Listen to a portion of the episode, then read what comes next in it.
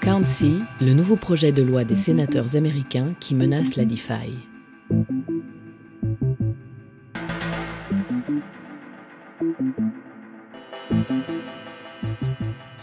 Découvrez les différences entre l'Europe et les États-Unis dans la construction de l'encadrement légal des cryptoactifs avec le règlement MICA en Europe et le futur projet CANSI aux États-Unis. Entre mai et juin 2023, l'Europe a démontré son engagement à développer la sécurité juridique de l'économie des cryptoactifs. Elle a mis en place deux textes importants pour encadrer cet écosystème en pleine croissance. Le règlement MICA sur les marchés de cryptoactifs et le règlement sur les informations accompagnant les transferts de fonds et de certains cryptoactifs, règlement TFR, tous deux promulgués le 31 mai 2023.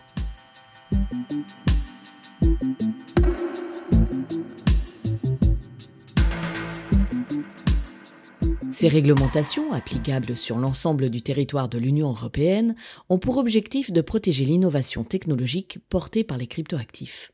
Elles luttent contre une utilisation qui favoriserait le blanchiment d'argent et le financement du terrorisme. De plus, elles offrent, et le règlement MICA en particulier, aux utilisateurs des cryptoactifs des règles de protection semblables à celles qui s'appliquent aux investisseurs dans le domaine des services financiers. Cependant, la déclinaison de ces droits se fait de manière différente, reflétant la nature unique des actifs numériques. En effet, dans son article 2 pour définir son champ d'application, le règlement MICA souligne bien en paragraphe 4 qu'il ne s'applique pas aux cryptoactifs qui répondent à la qualification suivante, celle d'instruments financiers, celle de dépôts, y compris les dépôts structurés, celle des fonds, sauf qui ont la qualification de jetons de monnaie électronique, celle de position de titrisation répondant à la définition de l'article 2.1 du règlement UE 2017-2402, et enfin celle des produits d'assurance non-vie et vie et aux produits de retraite au sens large.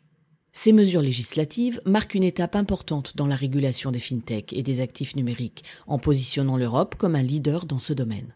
En effet, même si des incertitudes doivent être levées par le travail d'interprétation pour l'application du règlement MICA par le SMA, l'autorité européenne des marchés financiers, et l'AMF, l'autorité des marchés financiers pour la France, pour bien définir la frontière entre instruments financiers et cryptoactifs, cette qualification dépendra le plus souvent de la qualification du sous-jacent du jeton. Les bases réglementaires sont maintenant claires pour permettre aux acteurs du Web3 décentralisé de se positionner. Parallèlement au travail acharné qu'ont fourni les autorités européennes ces deux dernières années pour construire le statut des cryptoactifs, notamment par le règlement MICA, les États-Unis ont adopté, eux, une approche différente.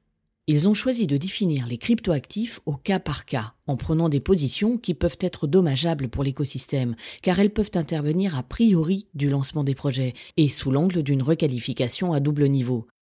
Celui de l'instrument financier, le fameux security token, considéré comme illicite s'il n'a pas été déclaré enregistré à la SEC comme un instrument financier dès son lancement, et celui de la lutte contre le blanchiment.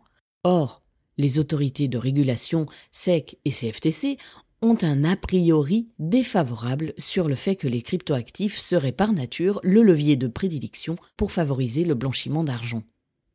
Ces mesures ont eu un impact significatif sur le marché des cryptoactifs aux États-Unis, notamment en 2022-2023, créant une incertitude pour les investisseurs et les entreprises du secteur. Or, aux États-Unis comme en Europe, il est essentiel de comprendre ces réglementations, leurs implications et la position des autorités de régulation pour naviguer avec succès dans le monde des cryptoactifs.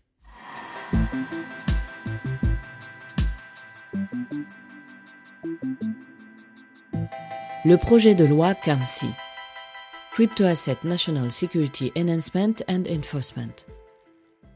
Le projet de loi CANSI, présenté au Sénat américain, a un objectif principal forcer les services DeFi et les distributeurs automatiques de Bitcoin à se conformer aux règles américaines, pour lutter contre le blanchiment d'argent, AML, et pour les soumettre aux sanctions économiques américaines. Comme nous l'avons précisé dans notre introduction, les autorités de régulation américaines, notamment la SEC, considèrent que les protocoles de DeFi décentralisés ne permettent pas de mettre en place des contrôles pour lutter contre le blanchiment. Cette position ouvrirait la porte à de nombreux problèmes contre lesquels l'État américain estime que sa sécurité est compromise. Parmi ces menaces, on compte le narcotrafic, le trafic d'armes de destruction massive et les attaques par ransomware. Actuellement, de nombreux commentateurs aux États-Unis estiment que le projet de loi Quincy pourrait aboutir à l'interdiction des logiciels décentralisés. Nous vous tiendrons informés par la suite de ce débat parlementaire américain qui ne fait que commencer. Nous pensons qu'il est intéressant de commenter à ce sujet un article du Coin Center qui critique vertement le projet de loi Quincy en arguant de son institutionnalité. 1.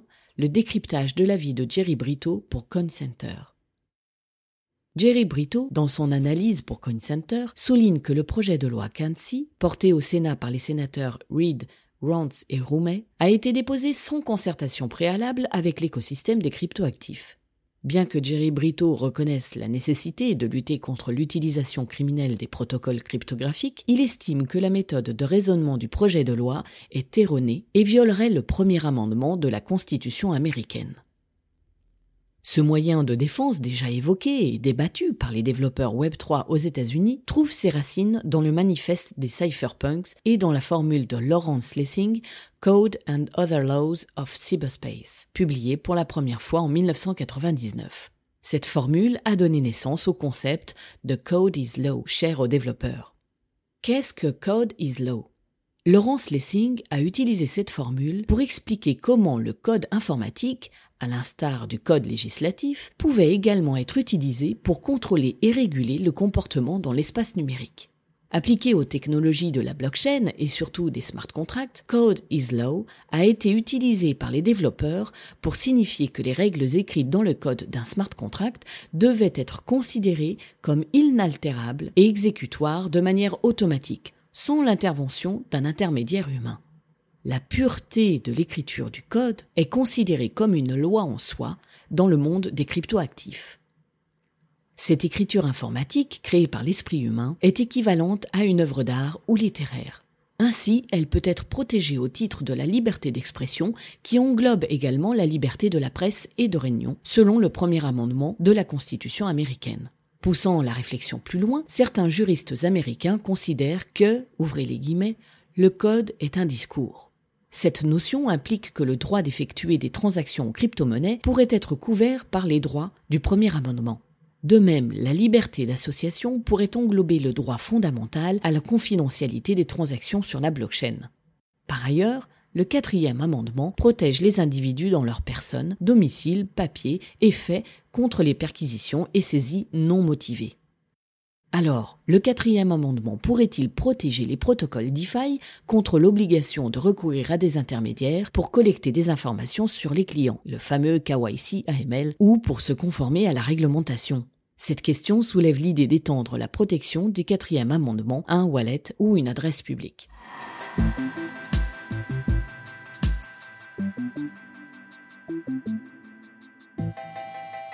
Code is Law est-il opposable à Kansi le débat est ouvert. Le code informatique d'une application blockchain est-il comparable à un discours publié?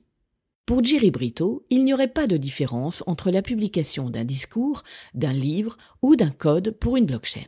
Si l'on suit cette logique, le projet de loi Kansi, qui régulerait le secteur de la finance décentralisée, la DeFi, pourrait être inconstitutionnel selon le premier amendement de la Constitution américaine. Ce projet exige que toute personne qui publie le code d'une application DeFi s'enregistre auprès des autorités compétentes pour vérifier notamment le statut d'instrument financier du token émis par le protocole. Le défaut d'enregistrement serait considéré comme une violation de la loi. En outre, le projet Kansi pourrait aussi réguler ceux qui contrôlent un protocole DeFi, laissant la définition du contrôle à la discrétion du secrétaire du Trésor. Cette définition pourrait s'étendre à ceux qui modifient indirectement le code informatique du protocole, incluant potentiellement les contributeurs de logiciels libres. La garantie que les concepteurs de protocoles DeFi pourraient obtenir une exemption s'ils se conforment à la réglementation existante semble illégitime car la décision d'exemption serait laissée à la discrétion du secrétaire du Trésor. Si l'on interdit la publication de codes sources ouverts pour les protocoles cryptographiques décentralisés tout en permettant au secrétaire du Trésor d'accorder des autorisations discrétionnaires, cela pourrait freiner considérablement le développement de l'innovation. Selon Jerry Brito, le caractère excessif de ces deux manières de réguler les protocoles DeFi rendrait le projet Kansi potentiellement inconstitutionnel.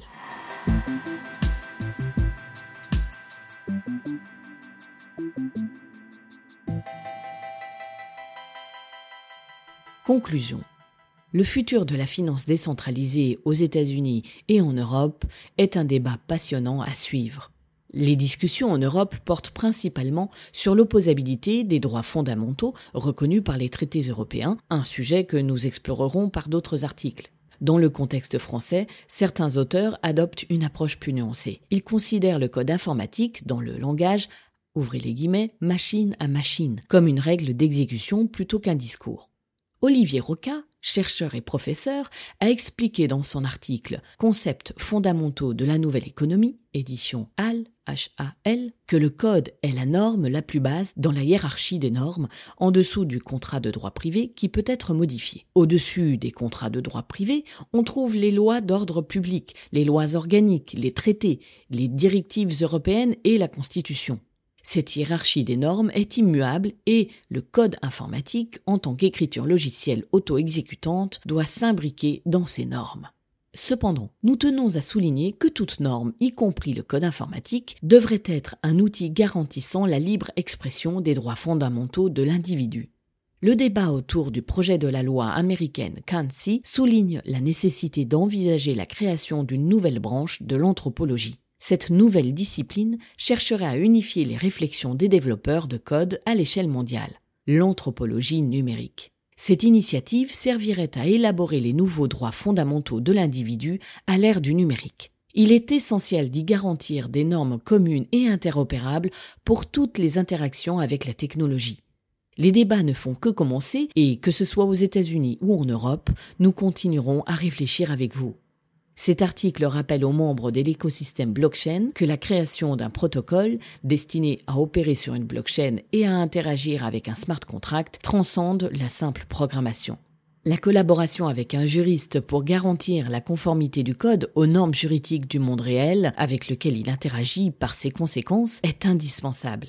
Notre cabinet expert dans le domaine des nouvelles technologies et spécifiquement de la blockchain est à votre service pour vous accompagner et vous conseiller dans la conception de tous vos projets numériques. Alors n'hésitez pas à nous solliciter et à consulter régulièrement notre site pour rester au courant des débats et des réglementations actuelles concernant l'écosystème des cryptoactifs, la réglementation MICA et de la blockchain en général.